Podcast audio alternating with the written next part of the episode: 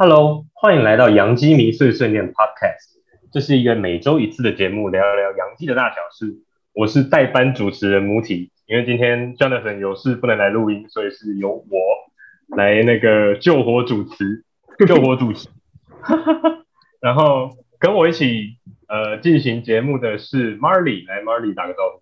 嗨，大家好，我是 Marley。今天 Jonathan 有事情，所以没有办法一起来录音，所以就很高兴，就是由母体来代替他的主持人的位置。那然后代班第一句就吃螺丝，谢谢大家。不会没关系，Jonathan 之前也常常 NG 他不在，可以讲一下他的坏话。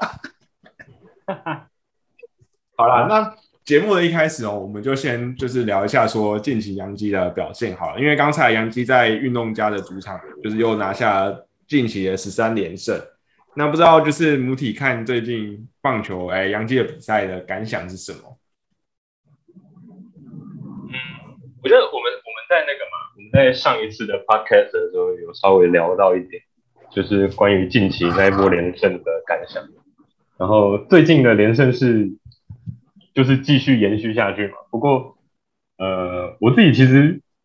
整体看起来还是觉得。一直都是很紧张，就是像今天的比赛，虽然我们都知道是那个 Jericho 主投，然后最后是八比二获胜，但其实这个六分差距是到了九局上半才拉开的，就是前面整个过程都还是非常紧绷。然后就是其实紧绷的过程，你就一直看这些牛棚。其实洋基队最近的几个牛棚投手，我觉得表现的都非常好，而且我觉得出乎我意料的是。呃，即便这么紧张的赛程里面，他们还是有办法一直把那个比分都咬住。然后很多人我们本来以为像那个 Chat Green，我觉得 Chat Green 是很有趣，就是呃，我从大概搞不好二零一七年，就是呃从二零一七年开始就一直觉得以 Chat Green 的投球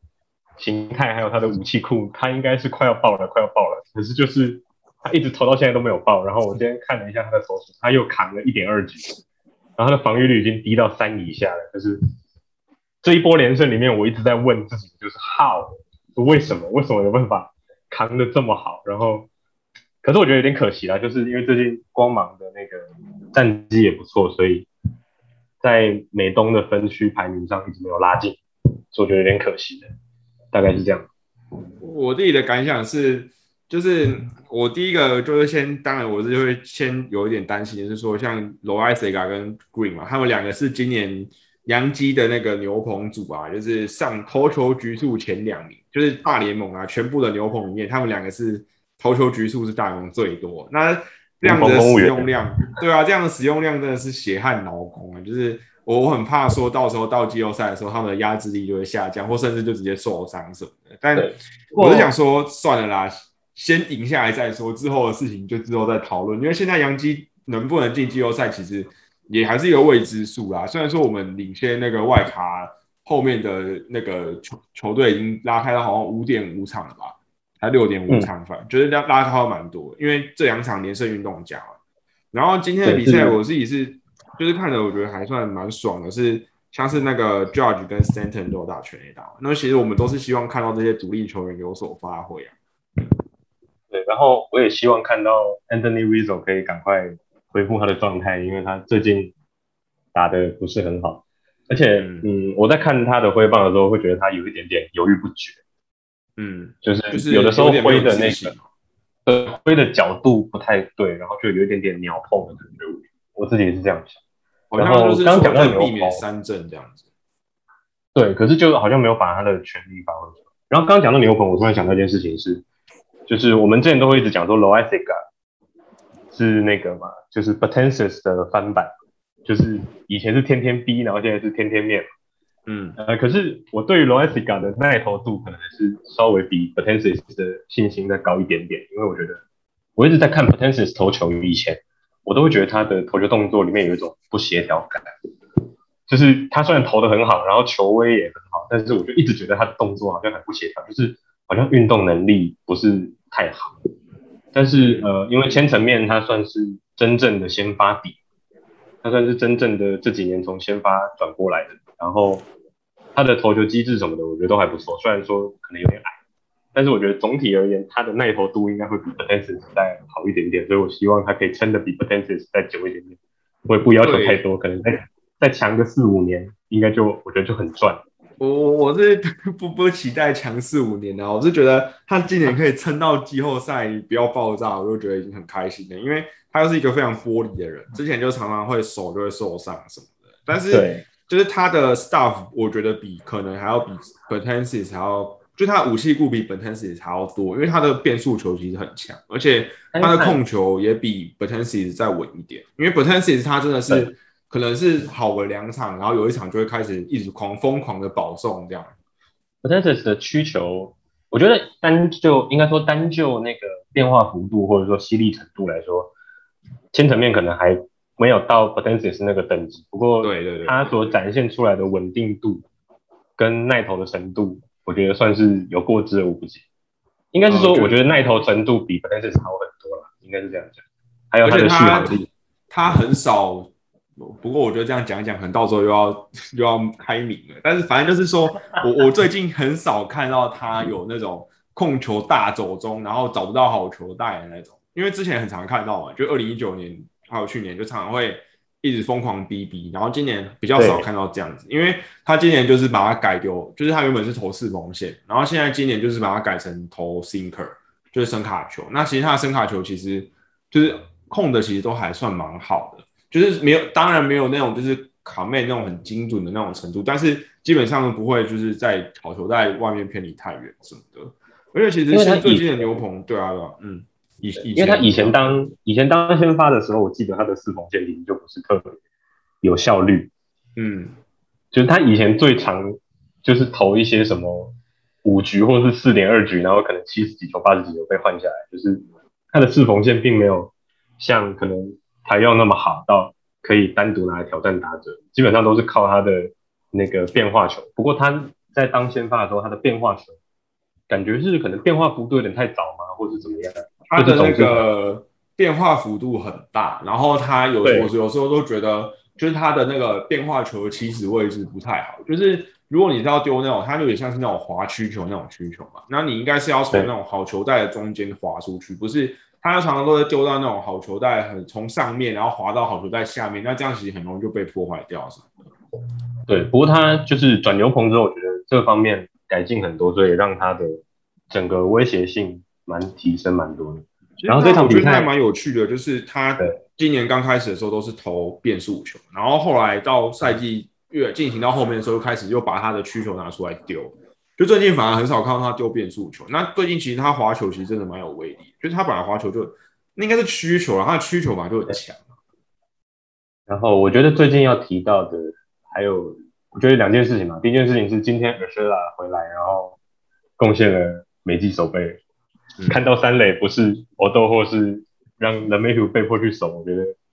让人感觉非常的放心。他真的是动作非常的流畅，对吧？对，看得很爽。第二件事情是，呃，我有看到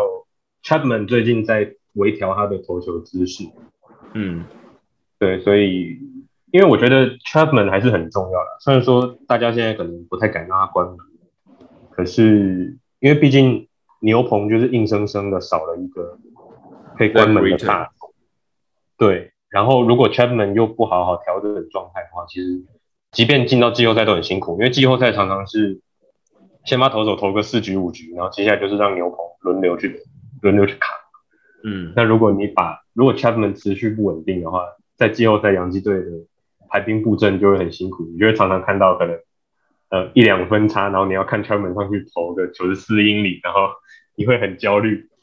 没有，而且最主要是你最近还十三连胜，是因为最近那个 Wendy Perota，还有什么 Clay Holmes 啊，然后 Abreu 这些人其实都投的很好，觉得这几个人最近的表现其实都是远远超乎我们当初对他的预期，就连今天投的不好的 Jolie Rodriguez 前面几场，前面也是帮忙扛了很多场啊，我还记得那个时候还把那个大谷翔平三振，其实那时候他真的蛮厉害，就是我觉得今年这种投手的。这群投手改变，我觉得这有一部分真的是要称赞那个 Matt Blake 的对他们的一些投球策略的改变啊，像是 Perota，就是呃赛季刚开始的时候，他刚来洋基的时候常常在丢滑球啊，结果后来就是他不是确诊，然后确诊回来之后就把那个滑球封印起来，因为他滑球就是很常被打全垒打，然后最近都是只有丢那个声卡跟变速，那其实就是他们就是他，我觉得效果还蛮好，现在其实他真的蛮稳的，我觉得。对我有记得他刚来的时候，其实整个状态没有到很好，然后大家也一直在怀疑说那个交易到底是要交易来干嘛，可是就是随着呃，我觉得是随着今今年这整个球季洋基队的比赛，就是这种大量的低比分，然后接近比数的比赛局面越来越多，你就会越来越觉得说，哦，这个牛棚还是很重要的，就是不只是 Chapman，不只是 Britain，然后也不只是 Green 这种，呃，本来就是胜利组的牛棚，就是你还是常常会需要一些过渡的牛棚投手，然后你也会需要他们至少缴出一点，呃。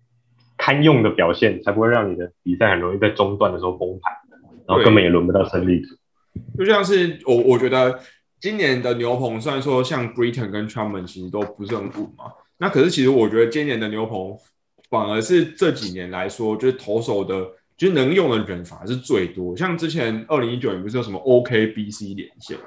就是什么对 Otavino，然后 Kenny。然后 Britain，然后 Chapman 嘛，就这四个人是那个时候的胜利组，还有 Trey Green 嘛，就是这这五个人是那时候胜利组。但是因为后来就 Otavino 到下半季就状况就开始变很差，然后那个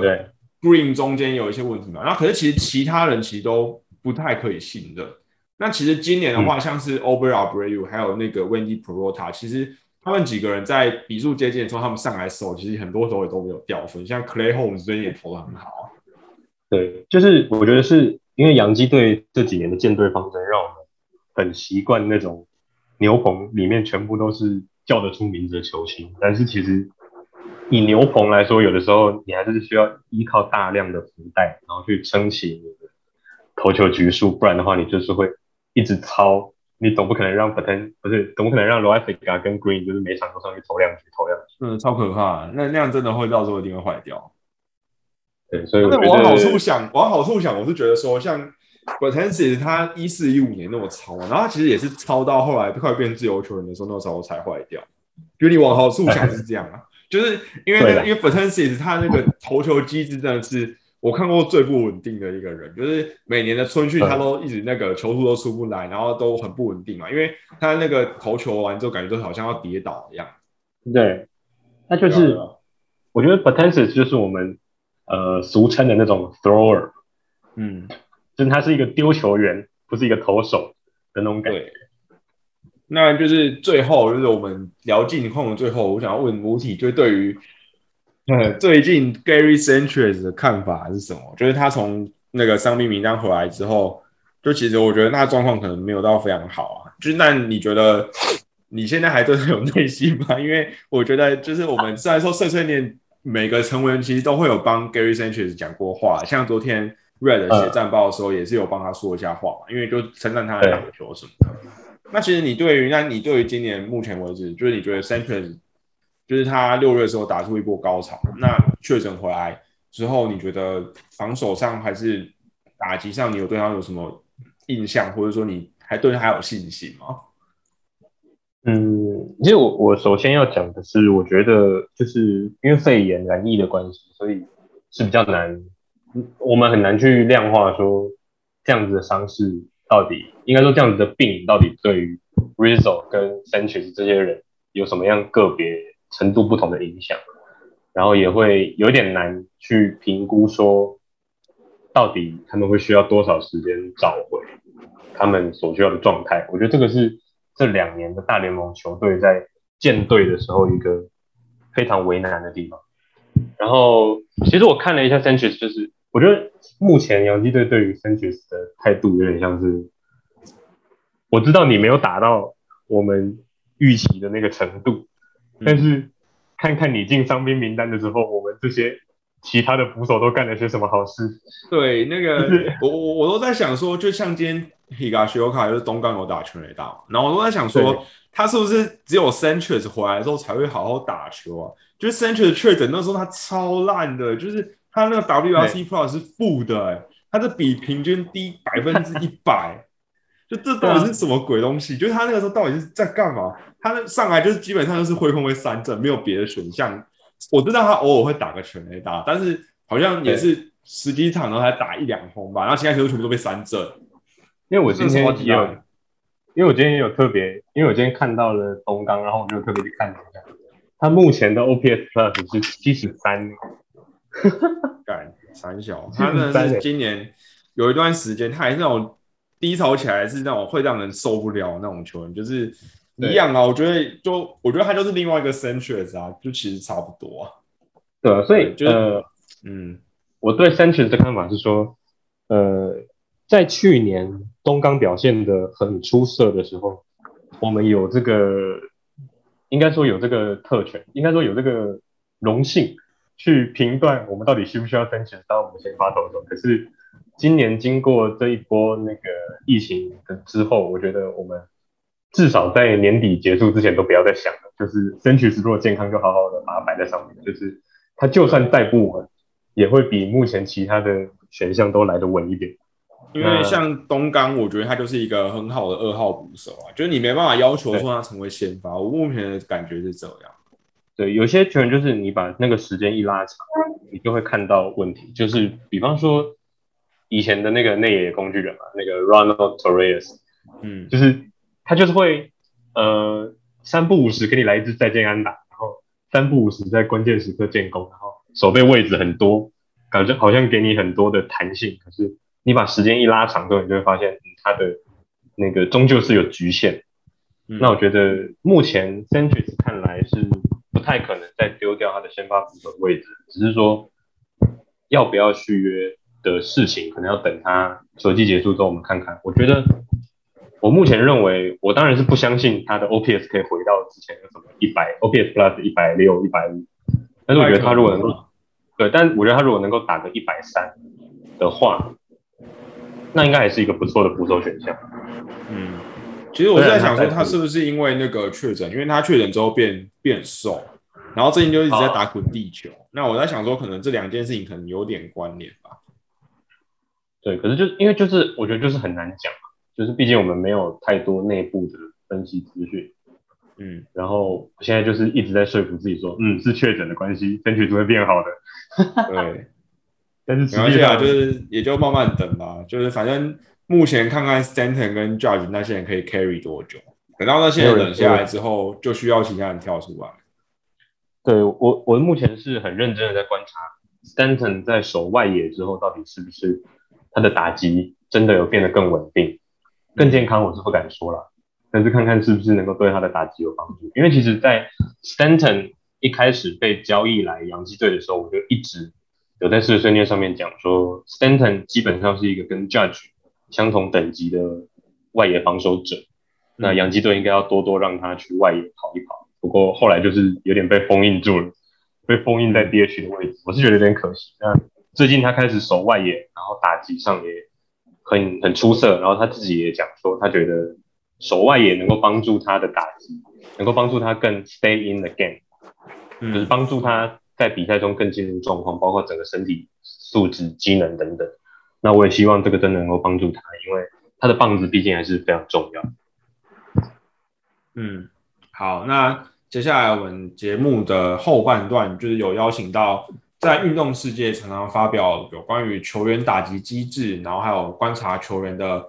回去解释说他们的他的挥棒为什么会让他的表现那么好，然后我觉得整体来说的内容都非常专业，因为我们像是我们碎碎念的小编其实都不是棒球科班出身的嘛，那我们本身其实也很少在有自己打球的经验，那其实我们看这些棒挥棒机制的一些分析，我们其实也是觉得很厉害，因为就是我们我们有时候在看比赛，我们其实也是靠感觉啦，我们没有办法去讲出什么很专业的理论，或者说真的去分析说这个人的挥棒怎么样。那就很荣幸邀请到呃运动世界的专栏作家 Jerry，然后来邀请到呃来来到我们节目与我们一起录音。那 Jerry 跟大家打声招呼吧。嗨，大家好，我是 Jerry，我目前是也在也在打球的，然后目前是住在嘉义啊。啊。啊，为什么我会开始做这个运动世界的这个文章？一方面就是疫情啊，疫情对，然后待在家里都没事做，嗯然后就会想办法去做一些其他的兴趣嘛，发展一些其他的兴趣啊。嗯，还不错然啊。后一方面是为了是想要让更多人去知道说这个运动科学的这个存在。嗯。嗯，对，因为我必须要讲，呃，不好意思啊，我先插个话，就是没关系，呃嗯运动世界上有很多就是 MLB 的或是中职的写手都好，但是就像 Marley 刚刚说的，大部分的人都没有这种运动科学的经验，然后可能在比方说分析打击机制的时候，我们虽然可以看得出哦，他跟可能八月的 The Matthew 跟四月的 The Matthew 不一样，但是我们也没有办法讲出那个不一样到底呃是哪里差别在哪里，对，或者是说这个不一样会不会导致他的在打击上有什么不一样的结果？然后因为 Jerry 的文章，我之前有看到的时候是吓一跳，因为基本上清一色都是除了那个 Briber 的超级制，基本上好像全部都是关于打击知识之类的分析，然后我们就觉得好像很有趣，可以请他来拓展一些平常在碎碎念上面应该不会看到的关于棒球的面向。哦，嗯，OK OK，那那那个就是也非常高兴来上到这个节目，对啊，那其实哦，嗯，有像这些运动科学的知识啊，我其实是自己花钱去外面学的。嗯因为棒球，棒球哦，其实没有百分之百的正确答案，对不对？嗯因为棒球球是圆的嘛，对不对？没有嗯百分之百的正确，但是你可以试着去找出当下最符合的答案。嗯哦，我大概理解你。对对对，那因为我会花钱，每个人的适用，就是每个理论可能对每个人适用的面向或者是对适用的程度也都不太一样。对啊，我发表的这些文章都是以我个人的观点，所以你不相信也可以，你相信也也可以。当然，目前是目前是支持我的人比较多了，嗯 对啊对，当然也是有一些人是不相信，当然就是尊重他们的决决定这样子。嗯那我我为什么会花钱去外面学这些东西？是因为我从国小六年级开始打球，然后打到打到高中毕业的时候，我发现，哎，我除了身材有进步以外，那打击方面好像没有什么进步，因为你也你也知道啊真的有说，局限。对，你也你也知道说，哎，手背你一直练一直练，其实它可以比较稳定，但是你打击你有时候练的再多，还是不太会进步。其实打击又是一个很复杂的东东西，嗯对啊。那我就是去外面学这些知识之后，然后把它运用到我的这个练习上面，那就是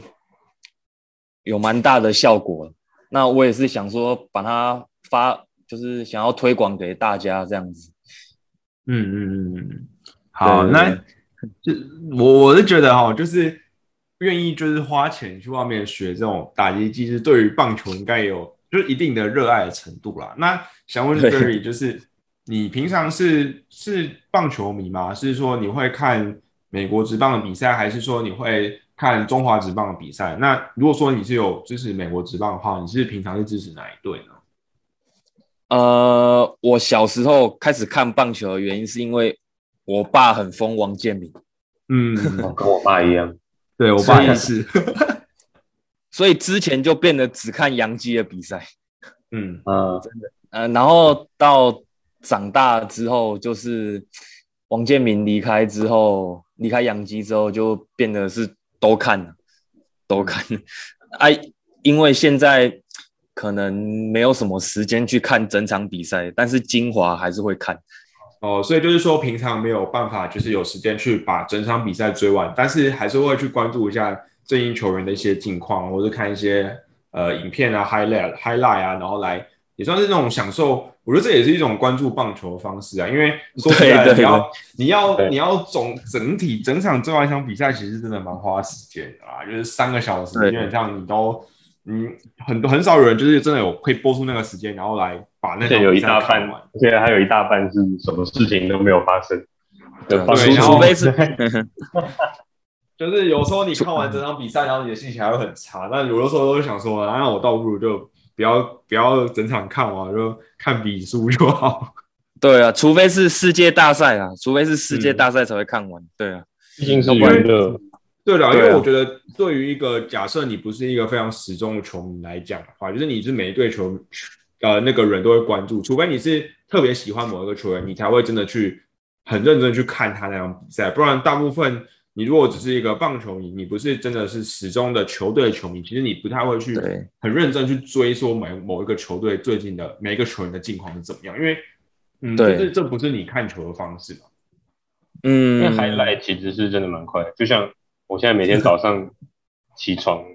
都可以看到，就是如果那天比方说大谷翔平有打全打，我就可以每天都看到四五则他的新闻，你知道吗？就是嗯，它是一个很，我觉得还是一个很方便的，让你可以掌握整个大联盟的就是近况的呃方法啦。虽然它不是，虽然你没有办法，比方说针对一个球队有深入了解，但是如果你只是想要从棒球这个运动里面获得短暂的那种感官上的刺激跟娱乐的话，对对对，嗯嗯，对，看影片剪辑也是不错的选择啦。对啊，比较省时间。哎，我平常有看到就是 Jerry 在 SPV 嘛，就是有发表文章，那就先来聊聊，就是今年最火红，然后新闻最多的大股商品，就是它的打击为什么会那么强呢？就是还有就是说我观察到它挥棒的时候有很明显的 uppercut，就是它的挥棒的轨迹是往上，那是因为是这样子，才可以让他打出很多长打吗？哦，那我先从他的打击机制开始讲。我们哈、打击的机制哈、一定是由下而上的，然后是由后往前的一个发力。那当然啦，那个大谷翔平他为什么会有这么这么高的一个诶那个 upper cut，就是他后面后半后面的发力做得很好。我们打击哈、是后侧的髋关节先发力，然后呢、再带动胸椎、胸椎旋转，然后再带动我们的手肘，手肘做一个画圆的动作，然后让让球棒是是几乎是平行于球的，然后再用利用身体的旋转去做一个挥击的动动作，像像那个什么，嗯，柳田优起。嗯。柳田优起他的动动作，他也是后面的这个发力顺序做得很好，然后所以他才可以有这么高的一个角度。那当然啦，我们发力顺序做正确，一定会有仰角；嗯。发力顺序做正确，一定会有仰角，一定是肩膀会斜的去打球。哦，嗯。对，那其实哦，打击就是不用太注重什么仰角，你把把你的发力顺序，把你的机制专注在你的机制，其实是比较比较重要的。那那还有一点是，他为什么会有这么高的角度，跟他的击球的位置其实是有关系的。嗯因为假如说哦，嗯，假如说你今天你要打一颗偏低的球，那你的身体是一定要往下去打到那、那那一颗球。那相对的，你身身体倾斜的角度越多，你挥棒的那个角度也也可能会越高。嗯，所以这要说是大谷长得太高吗？我也 我也对啊，不知道怎么，应该是不知道跟他身高有没有关系。那再来就就是不是因为不是想说，嗯，不是打到球之后才去做那个 uppercut，是嗯他会做这个 uppercut 是跟他整个挥击的这个流程都是相关的。嗯，就是他就跟从他开始，就是开始要棒，呃，就是准备动作的站姿，然后到他准备要挥棒的时候，就是那个东西都是有相关，不是说他打到球然后才追求仰角什么。对对对，因为你打到球之后再追求仰角已经来不及。呃，对对对，因为打击哈、有有一个像 Josh Donaldson 他非常强调的一个 stay behind the ball，嗯就是呢他在打击的时候，他是会在球的后面把仰角先做出来。嗯。然后等球进来的时候，球是配合他的仰角去做飞行的，嗯。嗯所以不是说他球来了，然后他就去配合那一颗球就就去用摸的啊，或者是用碰的，他是把仰角做出来之后，等球进来，等球哦。进来到你的这个挥棒的这个圆弧里面，嗯，再去做攻击。对对对，要不然如果你挥棒，嗯，他其实不是，他其实不是说每一球都追求仰角，只是说他，就是可以让他发力很完整，然后这个姿势，如果在你发力完整的情况下，他会刚好就是他的肩膀是斜的啊，然后可以让他的挥棒的平面是呈现一个有仰角的状态。对，就是呢，你在球来的时候，你就是把你的发力顺序都要先做好了，包括你的髋要先走，你的胸椎要先走，你的手肘要先走，最后呢，最后就是手腕，手腕的部分呢，你是要判断的，这一颗球是坏球的话，你手腕就不要走。哦，哦，大哦。大概可能比比比较复杂，因为打击的时候绝对是棒头是最后才出来的，嗯。棒头是最后才才会这样子是最有力量的，要不然哈，你棒头如果先出来的话，哎，你遇到变化球，你棒头已经先出去了，你没办法刹车，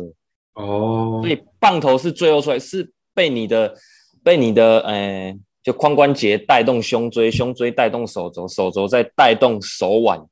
做一个动力链的一个连贯，这样子。哦，哦，所以就是说，假设因为有一些就是比如说会 check swing 嘛，就是他要刹车嘛，就是比如说你原本以为是好球，然后后来发现是坏球，那他就是要刹车的时候，他是所以他是最后那个棒头不要出去，因为他的身体已经每一球他都会转嘛，他的那个身体每一球都会转动，然后等到最后就是发现是坏球的时候，赶快就是棒头赶快刹住，那可是有时候还是会刹不住。对，那有时候刹不住的情况，就是因为他真的重心已经被破坏了，他的机制已经被破坏了，导导致说他可能，哎，想要用你的想要用手腕去赶快碰到那一那一颗球，嗯呃，对对对，那导就会有这种 check swing 的状况发生。那像一般的，就是像我举例 Josh Donaldson 好了，他嗯把他的动作都做好之后，那其其实哦，你 trick swing 其实不是用手腕在刹车，其实是用你的身体在刹车。停止那个转动吗？对你停止那那个转转动，因为你的身体是你的躯干，其实是最有力量的。你用手腕刹车的话，没有没有那么大的力量。哦对，其实是用身身体去刹车的。我懂我懂，因为有的时候我看像那个，我之前在看 Jeter 在打球的时候，就是比方说投手投了一个坏球出来，然后他如果要收棒，他其实是把整个他的腰还有他整个躯干都往后面扭，然后他的手臂其实是不动的。对他不哦是真的把手整个抽回来，他是用他的躯干去把那个旋转的过程停止。嗯，对，因为我我们的我们的手部啊，手在打击的时候，其实不需要太多，啊你只需要把那个角手的角度做出来，剩下的交给身体。其实应该是说打击跟投球，他们都是一种每一个身体的环节都要连带发力，然后才会形成很有力的一个发力机制。对对所以你单靠手的力量是没有办法把这个动作做得很平衡，然后很完整。那因为刚才是讲到那个嘛，大谷翔平的 uppercut，那听你这样讲，我觉得应该是你应该会觉得说大谷翔平他是在整个打击机制上都做得非常好，所以他才会有就是这么好的打击成绩。那我想要知道的是，我我比较好奇的是，就是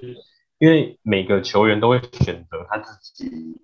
呃偏好的打击姿势，就是有些人的打击里面会有比较多的 uppercut，然后有些人的打击里面会比较没有那么多 uppercut。那我想知道的是，有 uppercut 这件事情会不会对于打击上造成什么影响？比方说，有 uppercut 的人会不会呃特别不会打变化球啊，或是什么的？还是说这个其实跟 uppercut 并没有很明显的关联？我想知道的是这个。目前是没有找到有什么关联啊，但但但是哦，我们发力的顺序一定是往上的，相信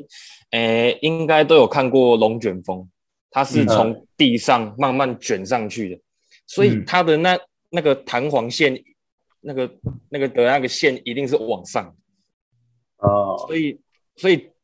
所以从这个理论可以。知道说你的发力顺序，如果你是真的是从你的下面转移到上面的话，你一定是往上的，包括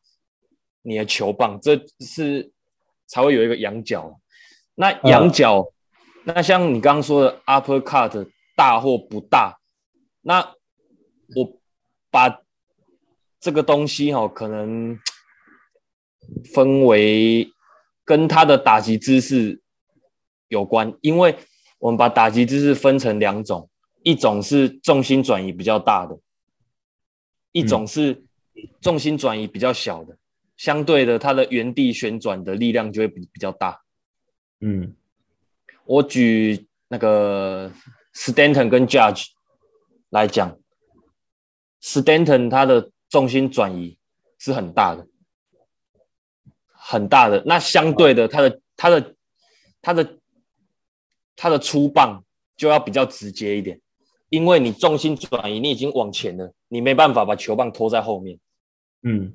所以说它它重心转移之后，它球棒相对的是要比较比较直接的，比较直接是说，就是它是会直接挥出去，是不是？对，但是挥棒还是有一个弧有一个弧线哦，但是它的弧线是比较小的哦，因为他要赶上他身体往前冲的速度。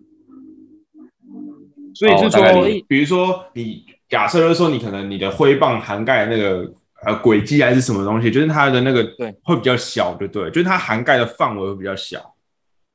哎，对，就是说你可以，比如说你可以 cover 那个 ground 会比较小，是这个意思吗？哎，嗯，其实它 cover 的那个点是从比较中中间。到前面的那个范范围，它前面的范围可以比较大哦。嗯哦，就是他没有办法把球跟得很进来的意思吧？对对对对，他往前的时候，相对你击球点要更前面。那假如说今天你在遇到一个比较慢的变化球，它是还可以再往前去调整。嗯，那假如说像 Aaron Judge 这种，他重心转移很小，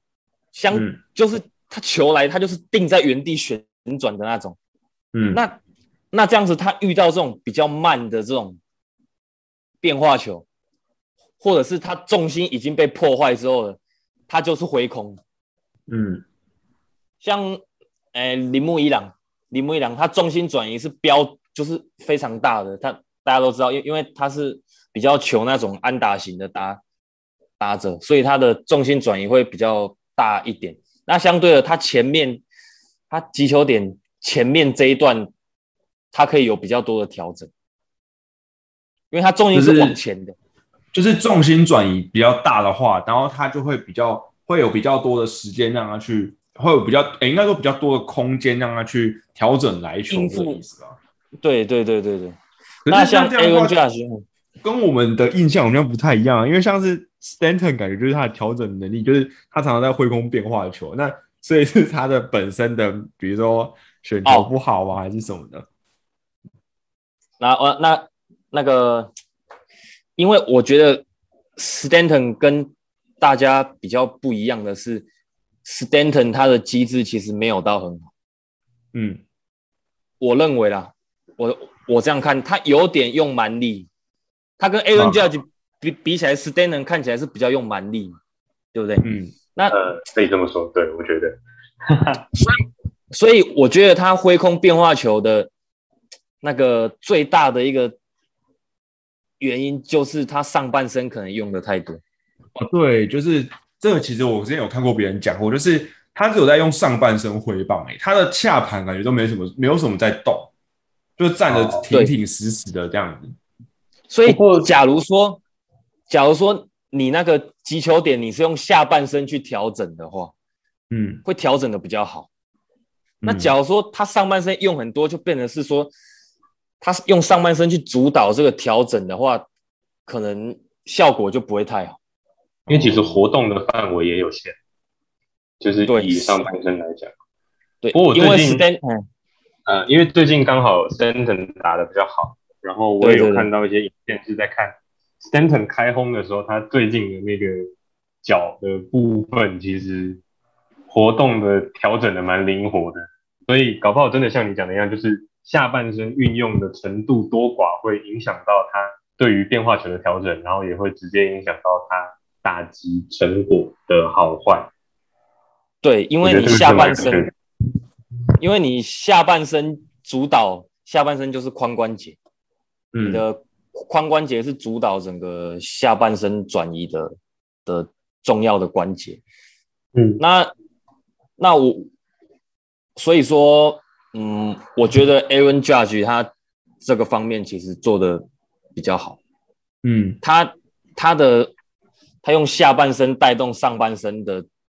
这个动作，我觉得做的很好，所以他的挥棒看起来是比 Stanton 还要顺很多。嗯，对。那我还有一个问题，嗯，是因为你刚刚说，呃，重心转移比较大的球员，他可以有比较多的空间在球的前端做调整。那为什么还会有人选择重心转移小的那个打击姿势？是重心转移小的打击姿势也有另外一方面的好处吗？有，像。斯斯丹顿，我我把它撇除，就就是说，因为 Stanton 他他重心转移也有，但是他旋转力量又很大，嗯，所以说所以说他可能重心转移，他可能比较占的比例可能比较小，他旋转的部分还是比较大，嗯哼，哦。对，如如果你要有这么强的，因为每诶每一个选手他一定有比较擅长的，嗯，他就是擅长重心转移啊，或者是擅长那个旋转的这个力量啊。那像诶，我们来看中华职棒的选手王威成跟詹子贤，两两个人完全是不同形态的打打者。王威成是重心转移其实比较多。他旋转力量偏少，他旋转力量偏少，所以说他打出去的球可能不会那么远。嗯，那詹子贤是他重心转移，其实重心转移比较少，那他旋转力量偏大，他旋转力量比较大，所以他打出去的球是他是长打能力的选手，他是具有长打能力的。所以，所以其实旋转的程度是会影响到一个球员的。有点像是他的 power，但是重心转移是让你有一个调整的时间。对，那其实对比较多的对，嗯，安打型选手通常比较会追求重心转移，我觉得他比较没有那个哦，所以呃，我突然想到一件事情是，所以搞不好那个 judge 他们这么容易受伤，也是因为他们在旋转的部分做的很多。因为我之前有听到那个洋基队的体能教练讲说，就是像 Judge Stanton 他们这种球员，在球场上打击的时候，他们的肌肉所承受的压力其实是比一般的球员都还要强的。那他们如果在打击的时候追求 power，其实就是也是追求这种身体躯干的瞬间的旋转。那搞不好也有可能在他们没有做好热身，或者是他们。的肌肉不够强壮的情况下，导致他们更容易受伤。对，这真的是如此。对哦，所以说 Stanton 是他重心转移很大，但他的旋转力量也很大，的对。对他，他这个就真的是怪物。嗯，他所以他他真的是怪怪物，所以所以他不用太多的打击机制，他也可以把球打的有有力量，因为超有力量，那是超恐怖。对啊对啊，那就是他本身的身体素质太好，对他卧推可以做差不多两百。我靠！哦，我有我有看过他重训的影片，好好像卧推那个哑铃，好像一手不知道是一百磅还是一百公斤，反正就是超重，对不对？嗯，对啊现在有举那个，有举一个那个 model，然后在那边那个肩。哦，对对对对对，对啊。举 model，我解开两个怪力男的打击知识之谜。哇，对啊，哎，那这样的话，就是刚才有讲到 Josh Donaldson，他是他是先蓄力嘛，然后先把先把他一开始他要挥的那个挥棒的那个轨迹做好，然后再把就对是球看可不可以 connect，就是连接到他的那个挥棒轨迹上面，这样还会有仰角，不是说我打到球然后把球打飞起来这样子吗？对，那不那所以是你要把球，哎，那为什么会有些打，就是像 Stanton 他今年地图的时候就一直打滚地球啊？那这到到底是什么原因呢、哦，我觉得有可能是他击球点抓的太里面，哦，因为你你重心转移它比较大的原因，它挥棒会比较比较没有弧线的、比较弧线是比较小的。嗯，那 Aaron Judge 在原地旋转，他他可以在后面做出一个轨迹，就像我刚讲的那样。嗯，他他他可以把角度先做好。那 Stanton 就变成说，他要边转移，然后边做角度，所以他的击球点会比较前面。哦因为因为我们会说 Stanton 很像打击，很像在砍树的原因，就是因为他的那个挥棒的幅度，它的整个弧线是非常小小对的，很像拿一个斧头在挥。呃，对，因为他重心是往重重重心是往前的话，你你要赶上你重心往前的速度，所以你挥棒可能就要变得比较直接，比较用他嗯他可能感觉是用砍的啦啊，嗯我们看其实还还还还是有一个弧线。呃真的很像用砍的，就是很像拿一个斧头在砍树这样子。对对对，我们看起来是这样。嗯，哦对啊那所以就是说，你是说你的他的球抓得太里面，就是说他的击球点，他让球飞的就是太进来，然后他才才才打到这样。对，因为你重心转移比较前面，你重心转移，你会棒这一段，这一段其实是往下的哦，这一段嗯其实是往下的、哦。那如果你击球点前面的话，它会扬，它会自然就啊扬起来。哦因为因为挥棒，我跟那个看不到画面的听众说一下，因为如果你从侧面看回放的话，它是从对。一开始的肩膀高点，然后慢慢往下到对。本垒板通过的时候是平行，然后通过本垒板之后才慢慢再往上拉，对不对？哎，那如果对对对，对，那如果 Stanton 把球跟的太里面才挥棒的话，他的棒子其实来不及出来，那就会导致哦。他有比较多滚地球产生。对。就是说你应该没有。你在靠近身体的这一段的时候，你就打到球了嘛？就你不是等到放着出去，然后要往上往上仰的时候才打到。那你如果是这样子打的话，那很多人就直接打成那种往下，因为你一开始的轨迹是先往下，然后再往上。对对对对对对，哦，所以你是在往下那段打到，就对了。这样没有看到画面的听众应该也可以比较了解我们在讲什么。听众可以先自己做挥棒的动作看看，就是你的你的棒子其实一开始是你是往从上面然后往下挥，然后再往上打，所以你如果是在往下挥那段就打到球的话，那很有可能就打很多滚地球这样。对因为因为通过本垒板的时候，你的棒子必须要是一个跟球平行的状态，你才有比较大的接触面积可以去打到球。我记得是这个样子。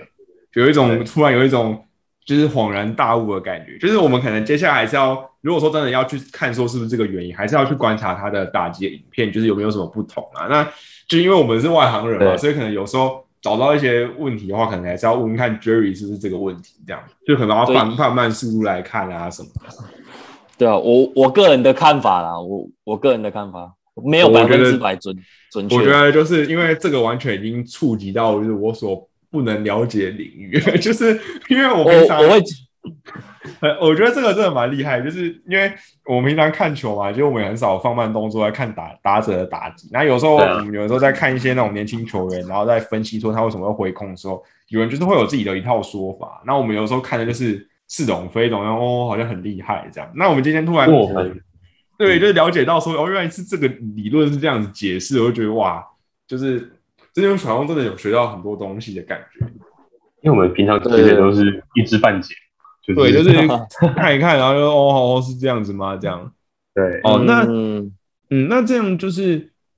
刚才有讲到，就是 Judge 跟 Stanton 他们打击的机制的优缺点嘛，就是我在这边再重复一下，看一下 Jerry 觉得对不对哦。就是 Stanton 他是重心转移很多，然后那个旋转的力道跟速度又很快的那种，那就是他的优点就是说他的棒子就是你前面调整的空间会比较大，但是它的那个出棒就是因为你的你的重心转移多嘛，所以你的棒子就很快就会出去了。那这样的话，就是他的下半身运用的又不是很得当，就是他又没有什么在运用他的下半身，所以他很容易就是会挥空嘛，因为他那个 cover 就是你你那个棒子的那个轨迹就会原本就已经很小，然后你又不用脚去调整的话，你就没有办法就是把棒子的轨迹调整到那个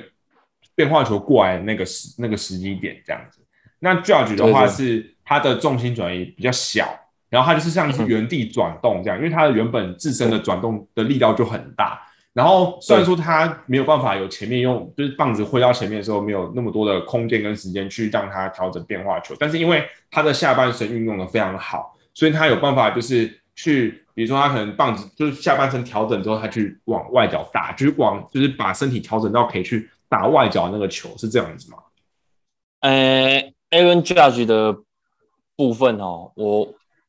他原地他是属于比较原地旋转，所以相相对的他的弧线可以比较大，他挥棒的弧线可以比较大，因为他身体不会往前冲，所以他可以像刚 Donaldson 讲的，可以先把角度做好再出去，嗯所以所以就就是说，他只要用原地旋转的力量，他就可以把球打得很远。那 Stanton 他为什么要有重心转移？因为他脚是站封闭式的，嗯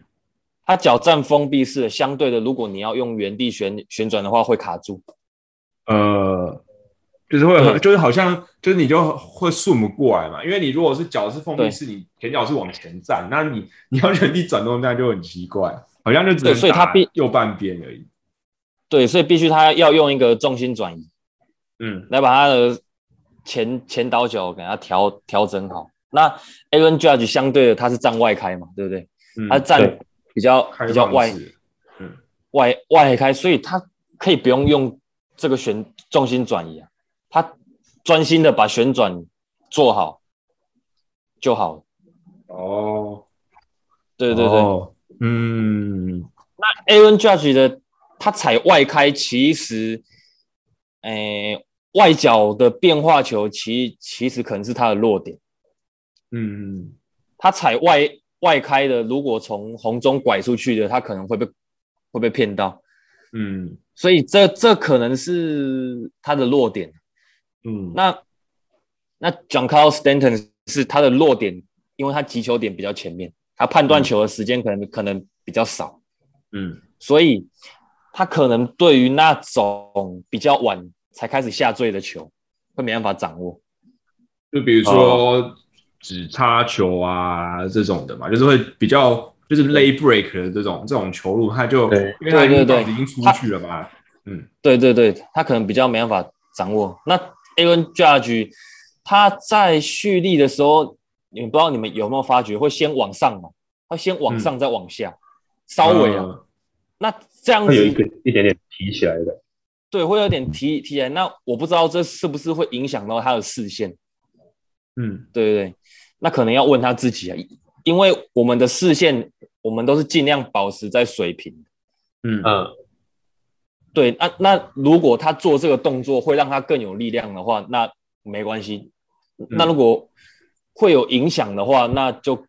可能就需要做点调调整吧。但是以他目前的、目目前的成绩来看是是还还还可以啊，还不错 啊。就是没有没有什么明显的弱点的那种感觉啊，就是不太需要做什么太大幅度的调整。对，不过只要反是反倒是 Stanton 的那个开球的感觉，倒是蛮明显的。有的时候，对，就是很明显的感觉到他好像是真的没有意识到，或是他真的是等到变化球变化的时候已经来不及反应，所以一直会让人家有一种他在空挥的感觉。对，就是嗯，而且其实你刚才有讲到 Aaron Judge 他的弱点是外角变化，那其实他刚上来的时候的确也是外角变化球他都挥不到。那个二零一七年的季后赛，我记得那个 Trevor Bauer 一直投曲球，然后他什么都打不到。对对对对，他的 Corey Kluber 他有滑球，然后鲍尔投曲球，他什么屁都打不到。对他刚上大联盟的时候，的确有很大一部分的外角变化球是很大的弱点。嗯，对不过他等于是近年来越来越还有那个越来越稳定，他他可能有有有去修改某个动作对嘛，我是不是？因为你你讲到那个闭锁跟开开放的问题，就是让我想到，其实 Aaron Judge 这几年来是一直很频繁的在调整自己的打击姿势的，尤其是站位。就是我记得他刚上来的时候是比较外开的，然后 Stanton 加入的时候，他又学有点像是在学 Stanton 的感觉，就是站的有点低。哦所以他其实这几年是一直有在调整，他可能是有最后有找到一个他最舒服的，可以 cover 掉那些，或是可以选掉那些外角变化球的打击姿势。嗯，嗯，因为你站闭锁的话，你就会比较，你能就是那个对于外角变化球，你就比较可以去掌握到，因为你外开的话就很容易，就那地方就打不到。对。那嗯假如说你，诶、对啊，像 Stanton 他重心转移大，那外角球的话，可能也会有一点点弱点吧，因为你已经往、往前了。你没你已经棒子出去了嘛，就是你就已经出去了，你也没办法再调了嘛。就是你对所以已经转不过来了。对，当嗯当你的当你的方向已经固定了之后，你就没有办法去做调整。你你你像唯一能够调调整的就是你的重心去往往前嗯去调整之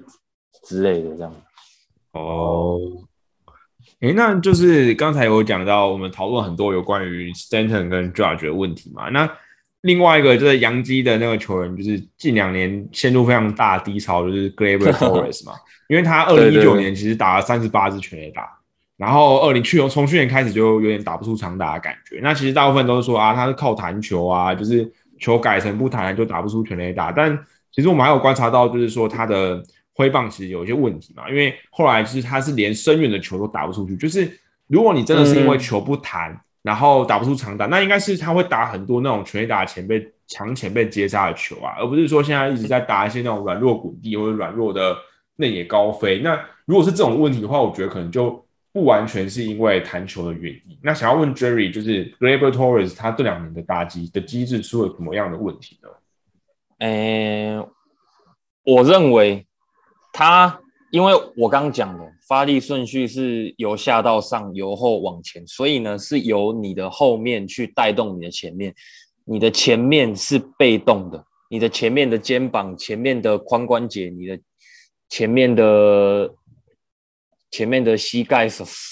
什么都是被动的，那后面才是主、主动的。嗯。所以说，你有，假如说你前面用前面的地方去带的话，你后面跟不上，嗯嗯，后面会跟不上，所以就变得说你的棒子会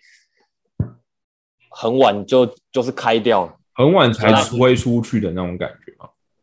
对，那假如说你发力顺序是由后面往前的话，你你的球棒是可才可以很有力量。那 g a b r Torres 你可以去比较比较说他一一九年跟今年嗯。的脚步的动作嗯。就好了。他感觉今、他感觉前一八一九打很好之后，那二零年跟今年他感觉有一点攻击欲望，感觉有一点更强了。他越来越想打大只，嗯。他越想打大只之后，我有看影片，他发现他的前脚有点变成主动外开，哦。他他的前脚永远变成主动外开，导致他没办法吃到后脚的力量。就是我现在是有看到那个 Torres 他在，尤其是在挥大棒的时候，其实基本上都什么都打不到，就是一直挥空，然后后来会变成球速落后之后就开始乱碰，就开始那种碰一些那种谷地的那种，所以会不会真的就是因为我我是看到有人在分析说他的那个下盘就是今呃这两年的下盘其实不是很稳定啊，就是他的脚就是会我我我是没有看到他是写说外开，他是说他的脚就是。站得不够稳，就是会，就是你挥挥棒挥出去的时候，他脚是很不稳的。那是不是哦？外开是说他是直接往往外，就是他的你说他的前脚吗？对，因为有一个观念分享给大家，打击你一定要开，嗯，只是怎么开的问题。你你前面的肩膀，假如假如假如说我前肩前面的肩膀，我在打结的时候。我这样子锁着打，嗯，变成只是用手在打而已。呃，所以我说运用后面的力量，是你运用后面的旋转把前面带带开。嗯嗯，对，后面是主动把前面带开，这样子。那假如说你的前面主动开的话，后后面的肩膀就没办法跟上，就没有力了嘛。就是如果说看就没有力了，看不到画面的那个。听众也可以自己先试一下，就是你在挥棒的时候，就是如果说你的，你就假设你是右打者好了，那你的左手就是没有，你如果说是不动的，就是你没有办没有让带到身体的另外一边的话，你就只有就是你只有手在打而已，就是你只有手的力量，就是你没有带到用身体转那种力量，那你应该是要身体往外，就是往往前面转，就是你从就是你身体先转到自己的右边，然后再往前转这样，然后你才有那个。你的那个挥棒才用到身体旋转的力量，就是就不是说只用手在挥。但主动外开的话，就是说，哎，就是你的那个左手在你蓄力前的时候，你就自己先自己自己挥出去。那这样你后面你的那个挥棒就是有点后继无力这样子对对对对对，所以后面的旋转是很重要的。那格雷伯托也是，他前脚就是变得有一点像我我刚讲的那样。前脚是说他自己主动先踏出去了。对他，他的就是嗯，对他踏出去的时候没没有问题。重点是你踏出去的时候，它基本上是还是要锁住的，嗯，是等到后等到后面旋转完了之后，把前面前面才会跟着旋转，后面带动前面去旋转，所以你后面一定要先转。嗯，不是说你前面先踏了之后，后面才转，这样就这样就后继无力了，对不对？对，因为刚才 Jerry 有提到一个是那个，就是张力的部分，就是你的身体必须要维持足够的张力，然后让你在把你的身体打开的过程中，才会产生一个足够的力量，让你去把球送得远一点。那如果你的脚已经先排开了，等于你把那个身体的压力已经提前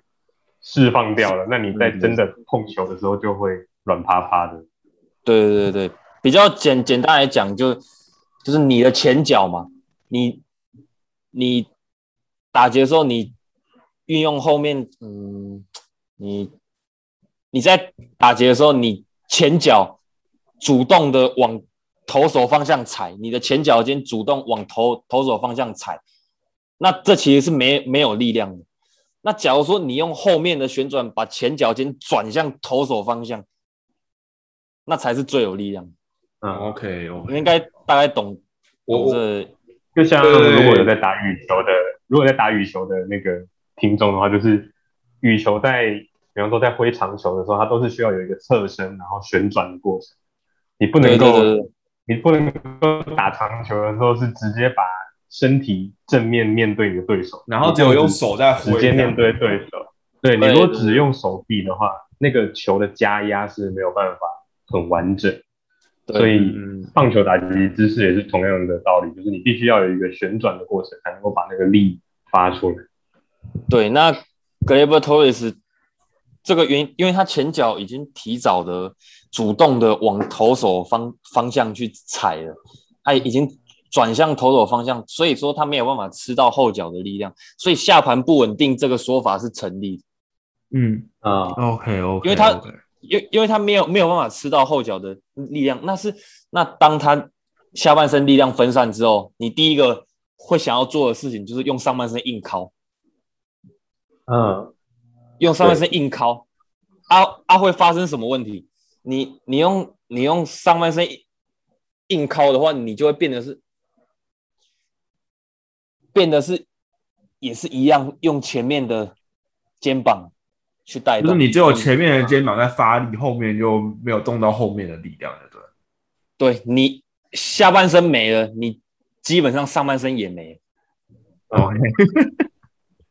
因为这是一个联动啊，嗯联动，嗯打击打不好可能是脚的问题哦，不是手的问题。嗯嗯，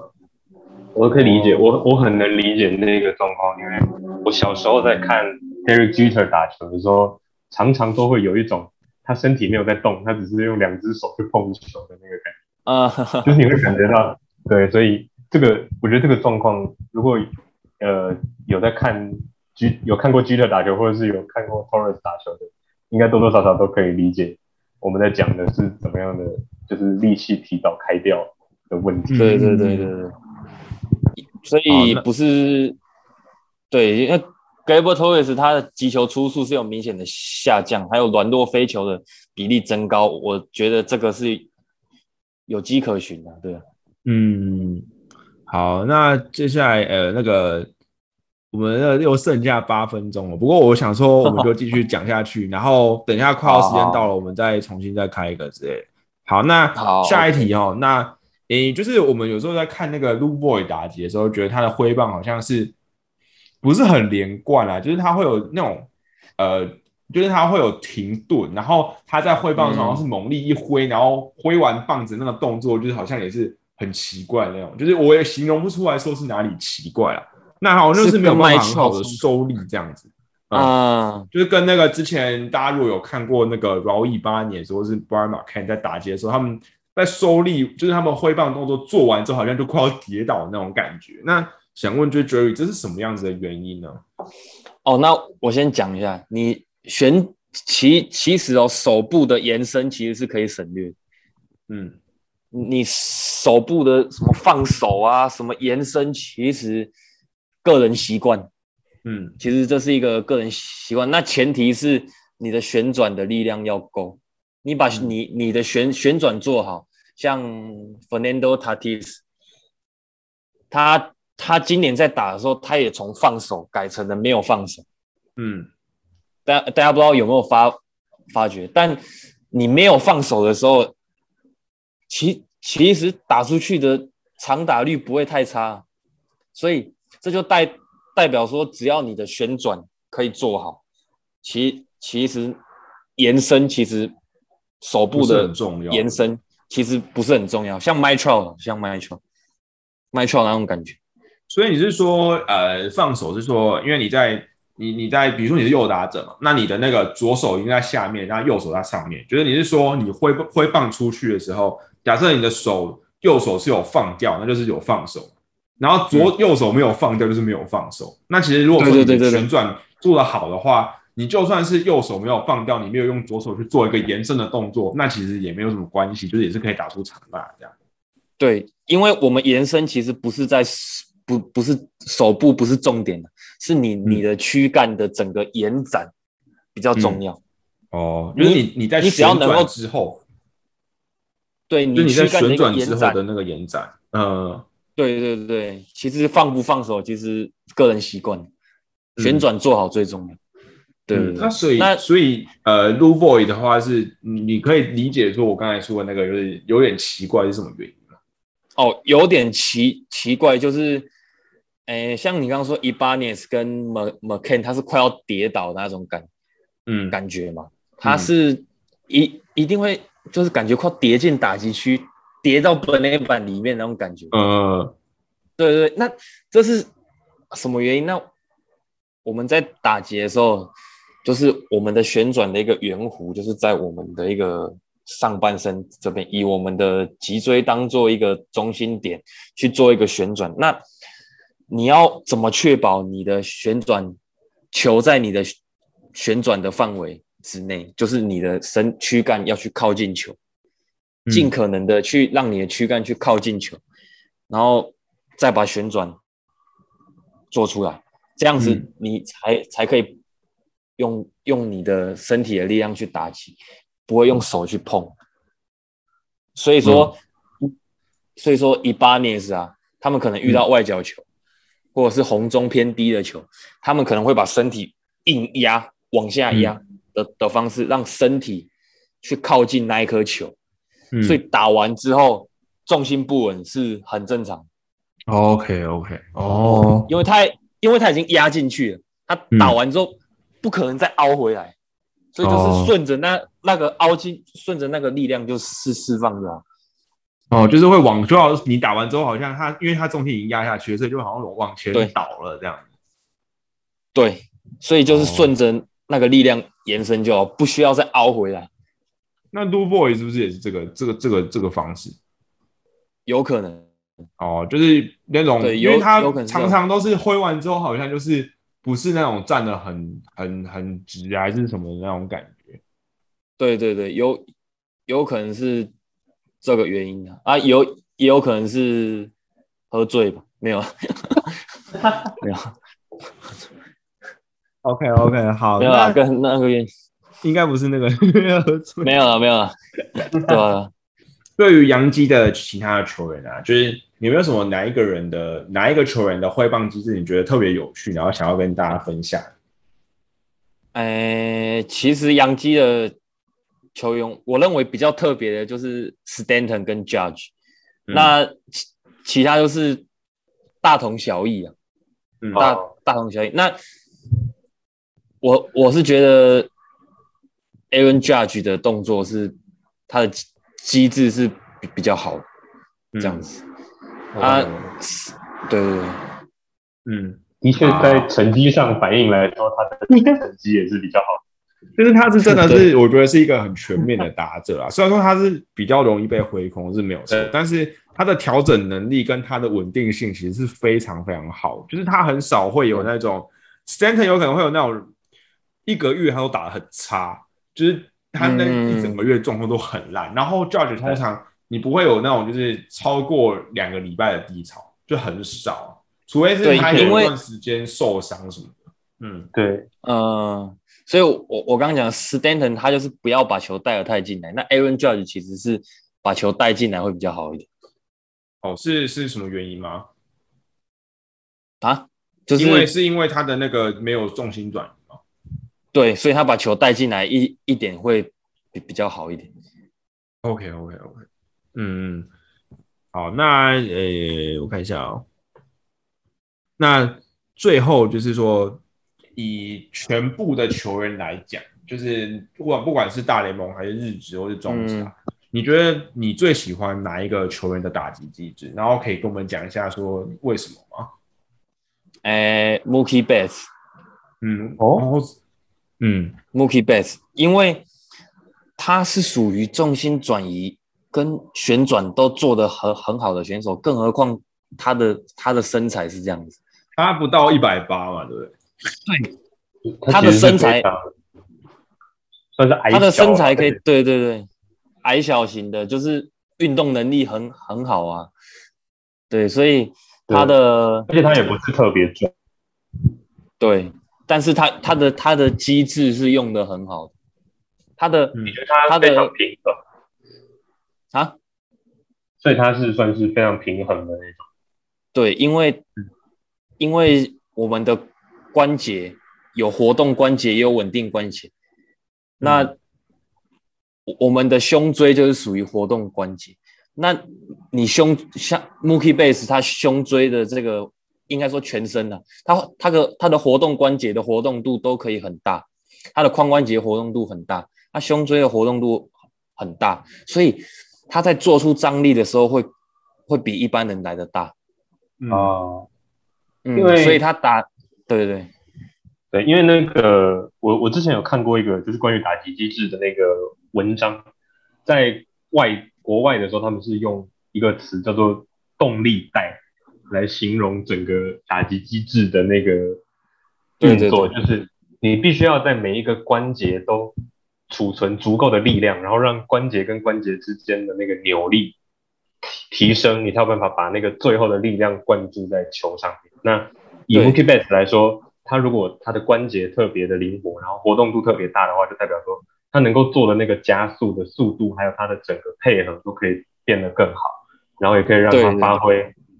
就是一般像他这个身材的球员没有办法打出来的那种强劲的球。对我都把它比喻成橡皮筋，橡皮筋、啊就是你拉越长，你弹射的力量其实越大，就是这样子来形容张力的，对。嗯对，就是打击，因为我们像像呃一般我们这种看球的球迷，可能在看打击姿势的时候，顶多我们第一个只能看到这个打击姿势帅不帅，就是纯粹的，就是个人主观美学偏好的问题。然后第二个，我们可能嗯只能看出像可能哦，我们知道说 Stanton 力量很大，我们知道说那个 Vladimir Guerrero 的力量很大，我们知道。Judge 的力量很大，但是我们所能够关注到的都是那种表面的肌肉量，说哦这个人很够，嗯，这个人是肌肉男。但是其实有的时候在打击上，肌肉并不一定代表一切，它还包含对。你整个关节，还有你的身体摆放的，还有旋转的方式，其实都是对。是对于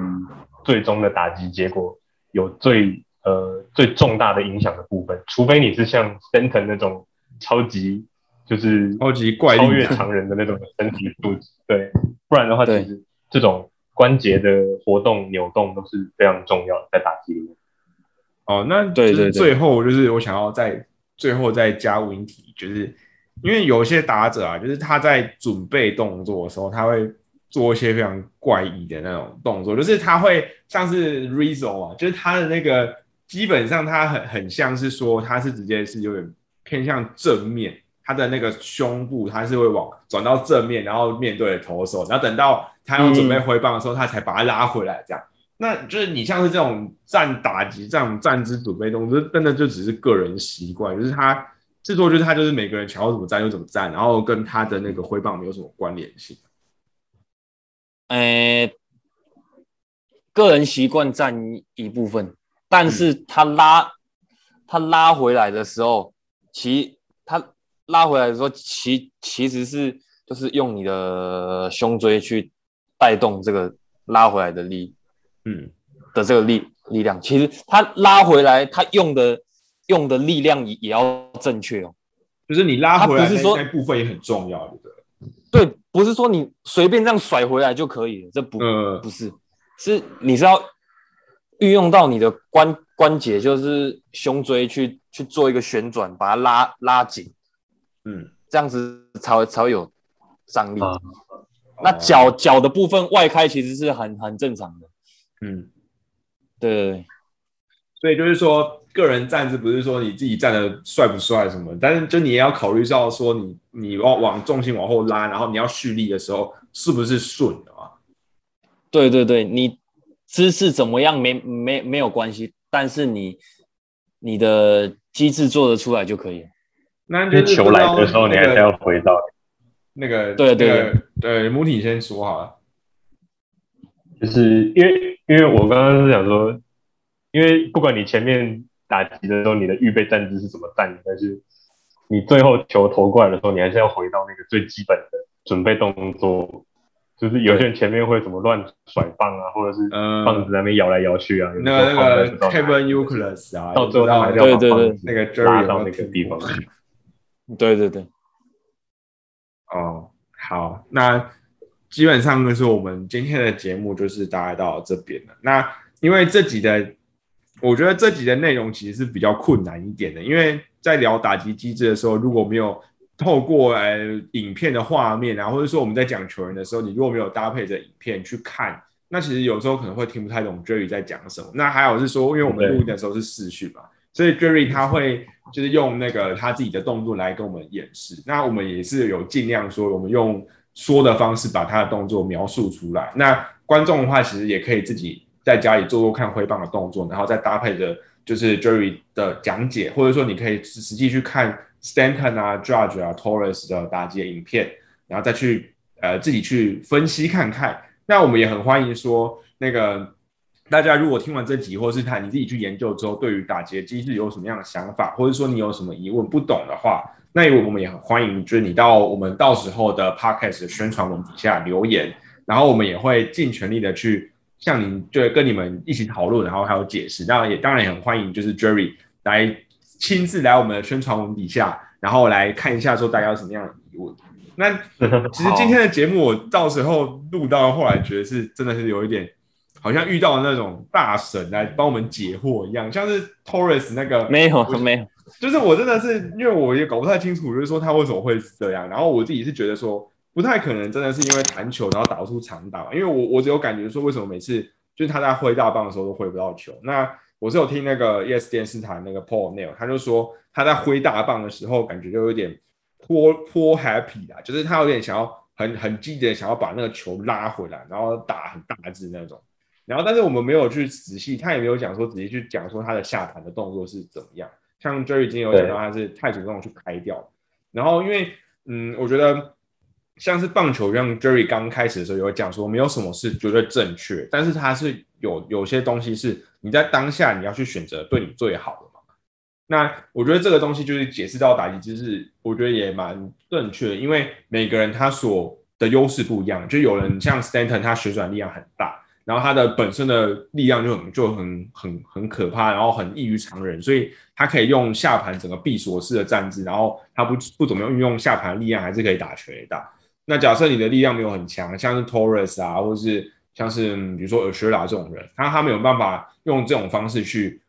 打出全垒打，他可能就是需要用身体形态的力量，就是要把整个打劫机制都要顾得很完整，这样子。对，嗯，然后还是非常感谢 Jerry 来邀请，就是到 Jerry 来可以来参加这个节目。那我们也不知道有没有荣幸说之后在某个某些球员遇到低潮的时候，那是不知道有没有在机会再再次邀请 Jerry 来分享一下他对于这个球员的看法，就是。没有，我我现在是在发出邀请，就是说之后未来啊，就是休赛季或是在未来的球季，那假设就是我们会也会先询问说，就是 Jerry 对于这个球员有没有什么样样样的研究，那也是希望说可以之后有机会可以再邀请到 Jerry 来我们的节目这样。Jerry 关到麦克风，但是我看到他在点，他把那个声音关掉了，但是我看到他有点头的那个动作，哎呦呦呦呦呦呦。不小心关到，不好意思。没关系，没关系，没关系。好，那今天的节目就是大概到这边，然后，嗯，就是我现在还是真的很蛮还蛮开心，就是好像真的是有学到新的东西的感觉。因为有时候我觉得你看球看一看，就是你是有瓶颈的啦，就是你你是这样看一看，然后你看不出来到底是什么原因嘛。那今天是真的是有新的知识，就是就是好像学到新的东西这样。然后我也对就是打劫机制有更进一步的了解这样。好，然后今天的节目就到这边，然后就是谢谢大家的收听，然后就是也跟有请母体跟 Jerry 跟大家说声再见吧，拜拜拜拜，谢谢大家，谢谢大家，谢谢大家，那拜拜，拜拜，哦，代班成功，江大仔可能在听到这集节目不知道会怎么想，那有人抢了他的主持人的位置。笑死。好了。